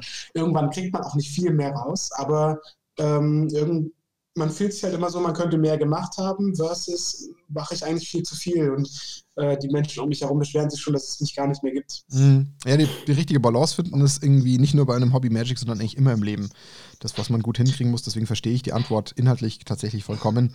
Ähm, klar, so eine Frage von Marco kann ich auch verstehen, aber am Ende des Tages mit ja, der Bekanntheit also steigt halt auch so eine Nachfrage, ist halt irgendwo normal. Mhm. Es ist ja auch, all, all diese Sachen finde ich auch gar nicht so, so schlimm, solange Leute das halt in so einer Art verantwortlich machen. Also mir ist jetzt zum Glück noch nicht passiert, dass jemand auf Twitter irgendwelche absurden Sachen gemacht hat oder so, aber äh, irgendwann wird es schon passieren und wenn man sich manchmal YouTube-Kommentare andurcht, andurch, mhm. dann äh, gibt es auch manchmal Sachen, wo ich denke, ach, ach warum eigentlich? Aber ja. ich, äh, ich habe mehr das Glück, dass mich das weniger interessiert.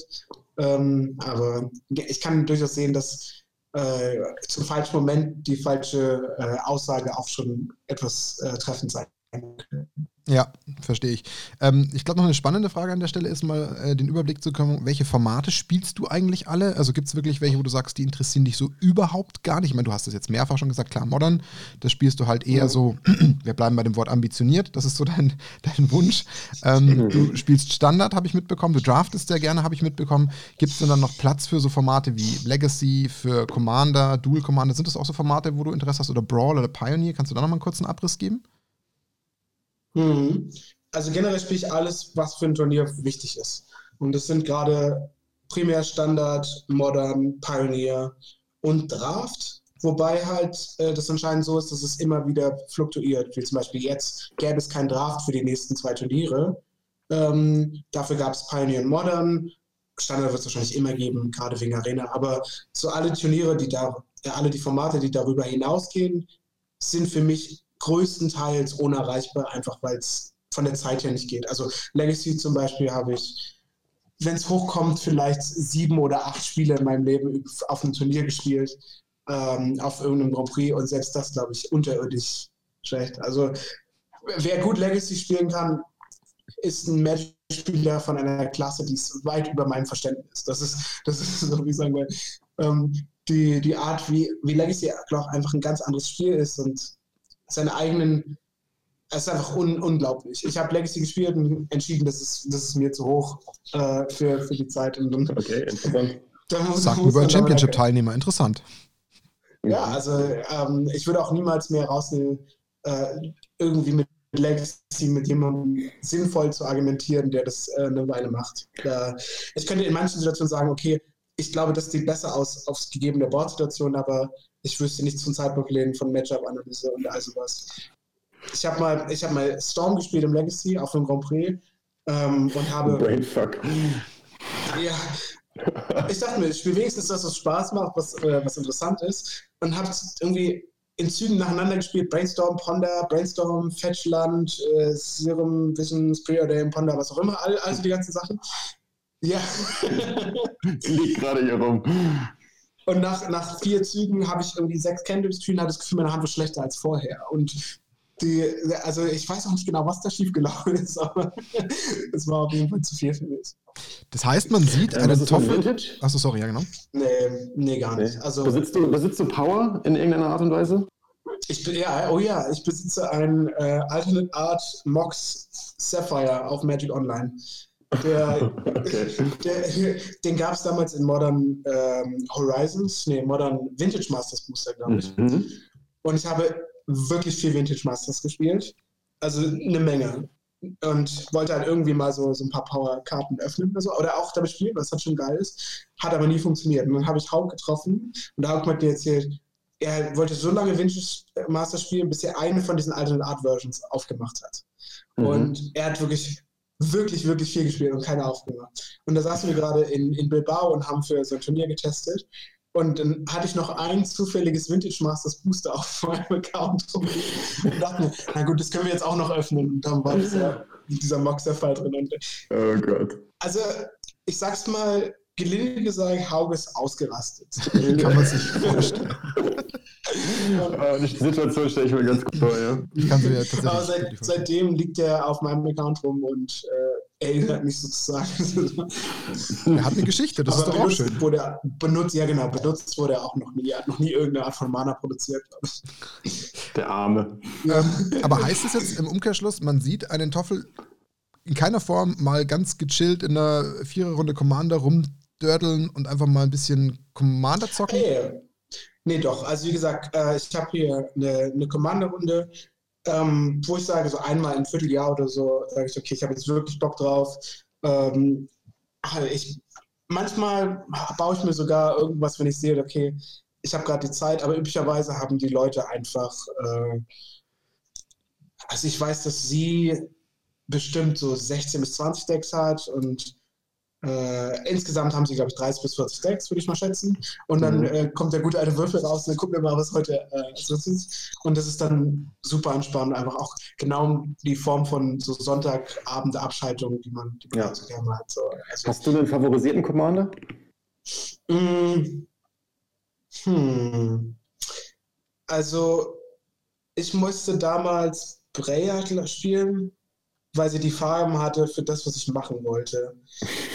Mittel zum Zweck. Nee, nee, nicht Breya. Ähm, das war, ich habe so ein, so ein äh, ich glaube, das ist so, so die Hassaussage jedes Commander. Äh, so- ich habe so ein randomness Deck gebaut. mit, ich verschenke mal irgendwelche Sachen dahin und Possibility Storm und also Okay, das ist cool. äh, so ein Ding, aber ich, ähm, ich glaube, ich bin noch nicht der Einzige auf diese verrückte Idee ist und so üblicherweise ist es nicht so gern gesehen, aber wenn man halt sich mal so auslassen kann in so einem Kommando-Format, ist das, glaube ich, auch die, so, die Sache, die man, äh, die man gerne macht. Wir haben früher, auch mit Riley und Termin, haben wir Brawl und Commander-Sachen aufgenommen. Gab es auch so Podcasts, damals, als es noch relativ groß war, vor den Arena Boys. Ähm, und da habe ich sehr viel Servala gespielt, die Mhm. äh, die grüne die Mana macht, die fand ich mhm. geil. Aber das war, das war wirklich hoch äh, turnierorientiert, so Turn 2 Silvala, Turn 3 gewonnen, so in dem Sinne. Ähm, und die, damals gab es auf Magic Online halt die Brawl und die Commander 1 gegen 1 Challenges und die haben echt super viel Spaß gemacht. Also das, das war, die haben wir auch fast jedes Wochenende gezockt. Cool. Okay. Würde man einen Toffel auf einem Dual Commander Turnier sehen?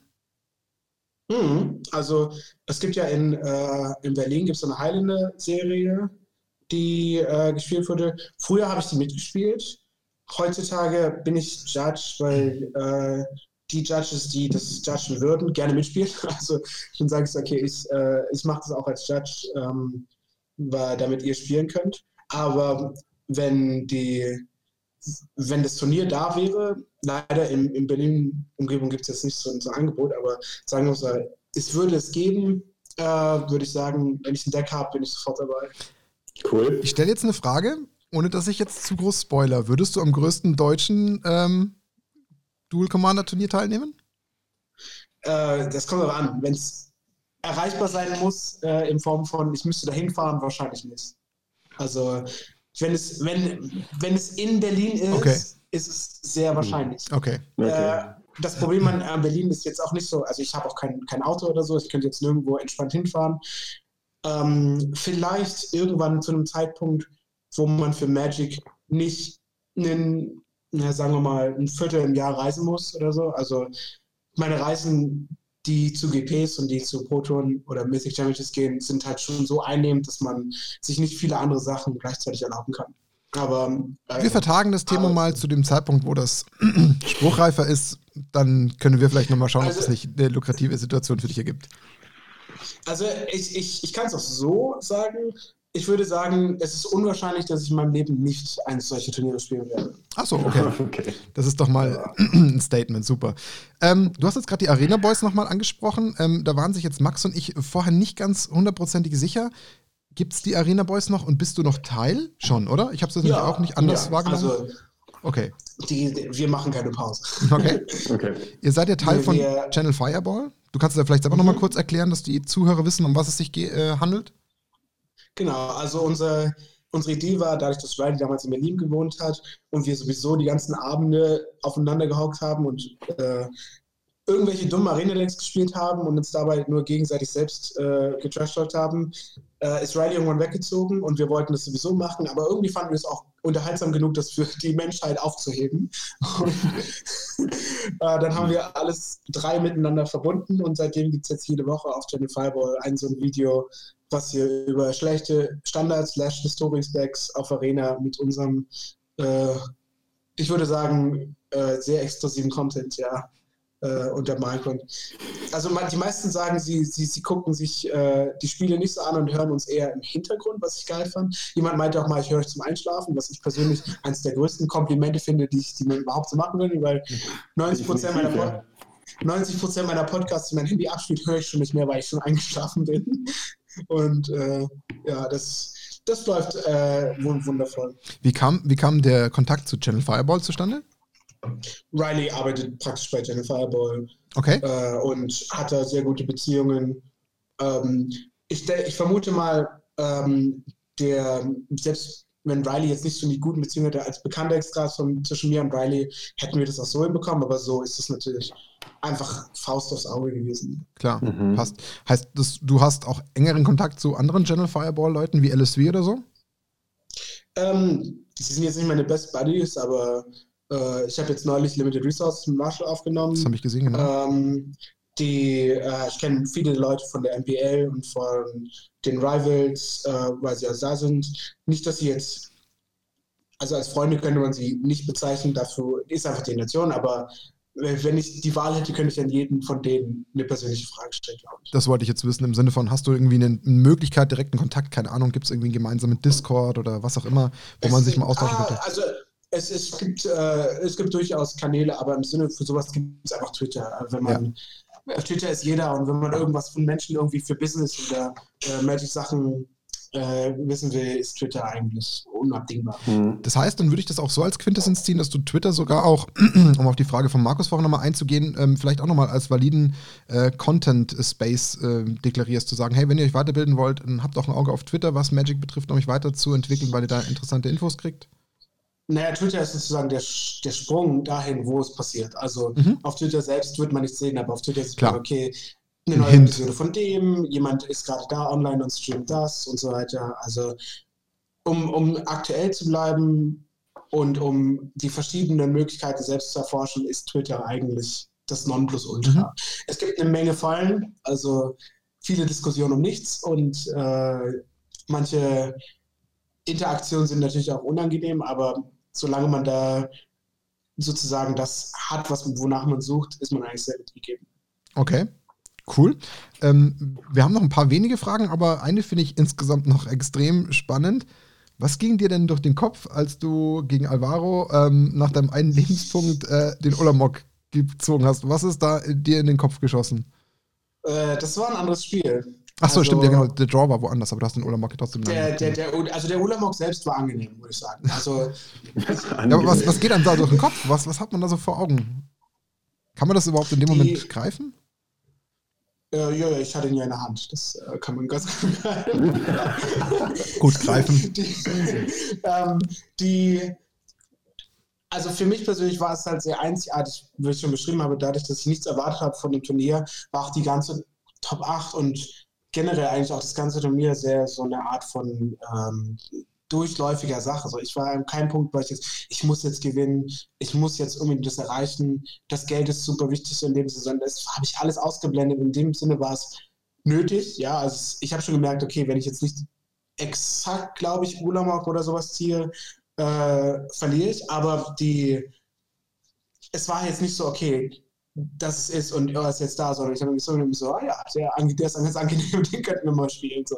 Mhm. Die, die, ich glaube, also was halt immer da bleiben wird, ist einfach der Moment. So, wenn man mhm. sich das nochmal anguckt, so denkt man so, ja, okay, das, das ist schon, wenn ich irgendwann, hoffentlich irgendwann mal 80 werde oder so, in dem Day, äh, werde ich mich immer daran erinnern können und sagen so, okay, ja, da, es ist genau das passiert und so. Aber ähm, so in dem Moment ist man, glaube ich, auch so ein bisschen taub für all diese ganzen Einflüsse. Weil es ja, ja gerade erst passiert. Klar, man hat da, glaube ich, so einen gewissen Tunnel. Ich meine, glaube ich, nachvollziehen zu können, ähm, dass es sich für dich natürlich anders angefühlt hat, weil du eben nicht diese Verbissenheit hattest oder diesen, diesen Drang, diesen Zwang, sondern du hast es halt einfach ähm, zufällig genossen, was glaube ich einfach total geil ist. Die Kombination stelle ich mir unfassbar cool vor, dieses Turnier dann einfach nur wirklich aus, aus äh, purer Freude aufzunehmen, weil für dich ja gar kein Druck da war, sondern einfach gesagt hast, ja, was kommt, kommt. Das finde ich immer cool. Und ich glaube, dann bleibt sowas auch noch viel nachhaltiger an einem hängen und kann man das noch viel besser genießen, glaube ich, im Nachgang. Und wie du schon sagst, wenn man sich dann daran zurückerinnert, das ist, glaube ich, immer ein cooler Flashback, den man da genießt. Also kann ich gut also schon, verstehen. Ja, was halt schon krass ist, er hatte, ich habe das Spiel auf einem Leben dann gewonnen. Ne? Ja, eben. Und mir, mir war auch bewusst, dass ein Schaden verloren gegangen ist innerhalb dieses Spieles. Also, wenn man sich das nochmal anguckt, gab es eine Möglichkeit, wo man einen Schaden hätte mehr machen können. Und auch sich so danach ähm, daran zu erinnern, dass das halt alles an diesem einen Punkt mhm, hängt. Das ist ja. Faden. Und ich, ich, ich sag mal so, also das Matchup war wirklich grottenschlecht. Und die, ich vermute, wenn es ein Spiel 5 gegeben hätte, wäre ich also wäre es deutlich unwahrscheinlich gewesen, dass das alles passiert wäre. Aber das ist halt so, es ist so passiert und sich daran zu erinnern, ist einfach so eine Art von ja, Euphorie schon, dass man äh, sagt, okay, äh, das ist schon un, un surreal einfach. Genau. Man kann dein Erinnerungslächeln sehr gut erkennen. Mhm. Aber absolut greifbar. Also das kann ich sehr gut nachvollziehen, dass du dich da natürlich. Das war echt eine tolle Szene. Ey. Ja. Also ich habe es noch auf YouTube nochmal angeschaut. Ich habe es damals tatsächlich quasi live gesehen und auch ja. jetzt nochmal angeschaut, einfach aufgrund des Interviews. Und ich muss sagen, man kann es tatsächlich fühlen. Ich fand es auch enorm schön. Ähm, das ist natürlich jetzt auch nicht so typisch in Magic, dass sich natürlich dann auch die anderen Leute um dich herum so gefreut haben, fand ich auch cool. Man hat auch wirklich nochmal wirklich fühlen können, wie du selbst in dem Moment erstmal so gar nicht gecheckt hast, okay, yeah. das bin jetzt ich und oh, ich brauche jetzt gar keinen Rummel, ich freue mich einfach nur so für mich, aber alle stürmen auf dich zu und knutschen dich und alles. Das war halt schon schön. Da muss man sagen, die Deutschen sind einfach klasse in der Hinsicht von Zusammenhalt. Also mhm. äh, die, ich will jetzt nichts von den anderen Nationen wegnehmen, aber man fühlt sich schon, dass man in der Gruppe irgendwo dazugehört und dass man jetzt nicht das alleine geschafft hat, sondern zusammen. Hm, also den Ein Eindruck hat echt gewesen. vermittelt. Also bin ich, bin ich auch bei dir zu sagen, man spürt sofort, dass das irgendwie so ein irgendwo ein gemeinschaftlicher Erfolg war. Man hat auch nie irgendwie das Gefühl gehabt, dass du dich da jetzt irgendwie separat hervorhebst, sondern das war so für dich so ein Sieg für, fürs Team, so würde ich es be- bezeichnen. Und so hat sich auch wirklich zu jedem Zeitpunkt angefühlt. Also das kann man auch auf dem Video sofort sehen. Also so ging es mir. Hm. Ähm, was ich tatsächlich jetzt gar nicht wirklich weiß und noch nicht richtig rausgefunden habe, bist du denn als Spieler einem Team zugehörig? Im Moment ähm, bin ich bei äh, Magic Card Market MKM gesponsert. Okay. War das auch, Ähm, war auch so auf, auf, äh, in Barcelona, glaube ich, weil du hast das Shirt angehabt. Genau, genau. Ähm, äh, das ist im Moment so. Also Okay. äh, Ja. im Moment ist es nicht anders so. Ähm, ich ich finde auch, dass MKM einen sehr guten äh, Job macht, gerade weil sie mich natürlich auch aufgenommen haben, früher, als ich noch nicht so äh, äh, groß war und das äh, einfach auch die Art von MKM mit Turnieren auch vor der Kartenmarkt CS umzugehen, dass ich das großartig finde. Ich kenne ja auch die Leute, die dort arbeiten hier die in Berlin und ähm, die also ich bin schon glücklich, glaube ich, dass es so gelaufen ist. Mhm, cool. Und wie bist du dann zu MKM auch als äh, Kommentator gekommen? Haben die dich gefragt? Hast du es angefragt? Ja, also die, äh, gut, das war ja witzigerweise dann das erste Mal. Also der Kommentator war, dass ich das mache, war vor dem Turnier, aber das erste Mal, das passiert ist, war nach dem Turnier. Das heißt, für die Leute hat es schon Sinn gemacht, so in dem Sinne, oh ja, das von denen da hat es schon klar. Aber ähm, auch vorher äh, hatte ich ja schon relativ gute, stabile Erfolge und Magic richtig große Erfolge. Und es ist einfach schwer, weil Magic so viel Glück hat. Aber ich kenne die Leute äh, von äh, MKM und ich habe auch vorher schon mal Coverage gemacht für verschiedene Sachen, die äh, auch für den Wizards GP. Ähm, da ähm, war das schon relativ eindeutig für die, glaube ich, dass wenn sie diese Sachen haben und Coverage anbieten, äh, dass da ich das auch machen würde. Okay. Cool. Ähm, jetzt ist natürlich so, das Einzige, was noch ein bisschen fehlt, ist so der Blick in die Zukunft. Jetzt ignorieren wir mal äh, unser aktuelles, ja, äh, allgegenwärtiges Weltproblem und gehen mal davon aus, dass irgendwann, ob das jetzt in vier, acht oder wie viele Wochen auch immer, irgendwo weitestgehend wieder zur Normalität zurückkehrt. Was sind denn so deine Pläne in Magic für die Zukunft? Du hast ja schon angerissen, naja, turnierseitig und Reisen. Ja, äh, ist jetzt was gewesen, wo du vielleicht auch tendenziell wieder etwas äh, zurückgefahren hättest, ähm, was eh schon dein Plan war. Dann kam jetzt die World Championship und der, und der GP-Sieg. Aber mh, was ist jetzt so insgesamt das, was du dir trotzdem so für die Zukunft wünscht oder machen willst? Also was hast du so insgesamt für Pläne, egal welcher Natur, ob das jetzt ähm, in irgendeiner Form ambitioniertes Spielen ist oder sonstiges? Was hast du so vor? Naja, ich werde alles spielen, wofür ich qualifiziert bin. Das, das äh, steht außer Frage. Und dann ist halt die Frage, wofür es reicht oder wie lange das geht. Das kann mitunter mehrere Jahre gehen oder mit jeder Saison irgendwie fallen. Das ist bei Magic leider nicht so wirklich sagbar. Und wir gucken, wie, wie lange das geht. Aber daneben, wir werden wahrscheinlich eine, über eine sehr lange Zeit eine Art von äh, Content für Channel Fireball haben in der Form Arena Boys. Ähm, äh, es gibt mehrere Möglichkeiten, selbst nach der, ähm, nach der professionellen Karriere äh, von den Turnieren in die Coverage zu gehen für äh, Channel Fireball, für Magic Card Market, für Wizards selbst auch. Äh, die, äh, da gibt es, glaube ich, eine, eine, eine große, große Planung, sobald das durch ist, weil man das als Profi, also wenn du die Turniere selbst spielst, kann man sie schlecht casten. So. Mhm. Das passt meistens nicht zusammen. Ähm, insofern wäre äh, wär das natürlich, aber ansonsten, Magic wird nie aufhören. Ich werde keinen Zeitpunkt in meinem Leben erwarten, in dem ich sage, ich spiele kein Magic mehr als. Ist gut zu hören. Ja, also die, ähm, vielleicht wird es halt nicht sehr äh, fokussiert sein, in dem Sinne, dass ich jetzt nicht jeden GP spielen werde, aber wenn, ich würde sagen, wenn ich 50 bin und es noch ein GP in Prag gibt oder sowas, der, der angenehm limited ist zum Beispiel, würde ich ihn auch spielen. Also die, dazu, dazu ist einfach das Erlebnis immer wieder zu, zu gut. Das klingt für mich nach so einem klassischen Fußballer, der so seine klassische Fußballkarriere so bis Mitte 30 vielleicht äh, abhandelt. Danach merkt er, okay, äh, die Energie ist raus. Gut, können wir vielleicht nicht ganz auf Magic anwenden, da kann man auch älter sein, um zu spielen. Aber dass man danach halt so als erfolgreicher Fußballer eher so ein bisschen, klar, ähm, hinter die, äh, wie soll ich sagen, also hinter die Trainerbank vielleicht jetzt nicht, aber auf so einen klares, äh, klassischen. Kommentatorenposten wechselt und versucht da einfach noch weiterhin an diesem, an dem Ganzen dran zu sein, weil man so viel Spaß und, und äh, Energie für dieses Thema hat. So hätte ich das jetzt von dir interpretiert.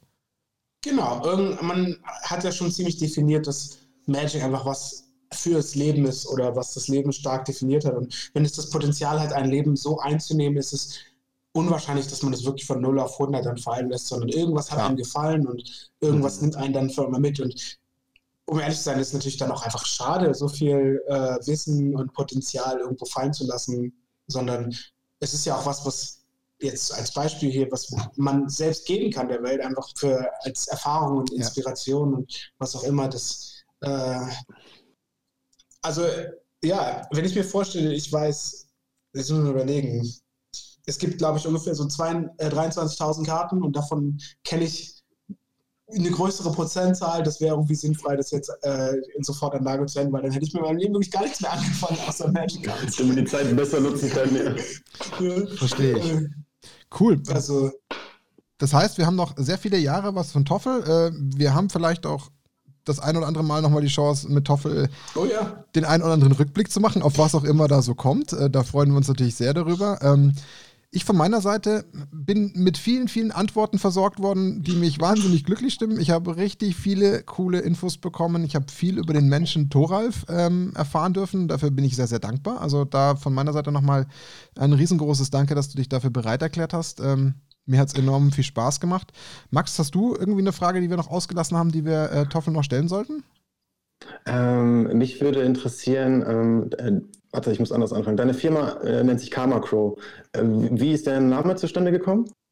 Äh, das war nicht in meiner Hand. Die gibt es schon lange. Also die wurde ah, damals, okay. wurde damals äh, auch mit MKM praktisch gegründet und daran habe ich überhaupt keine äh, Hand gehabt.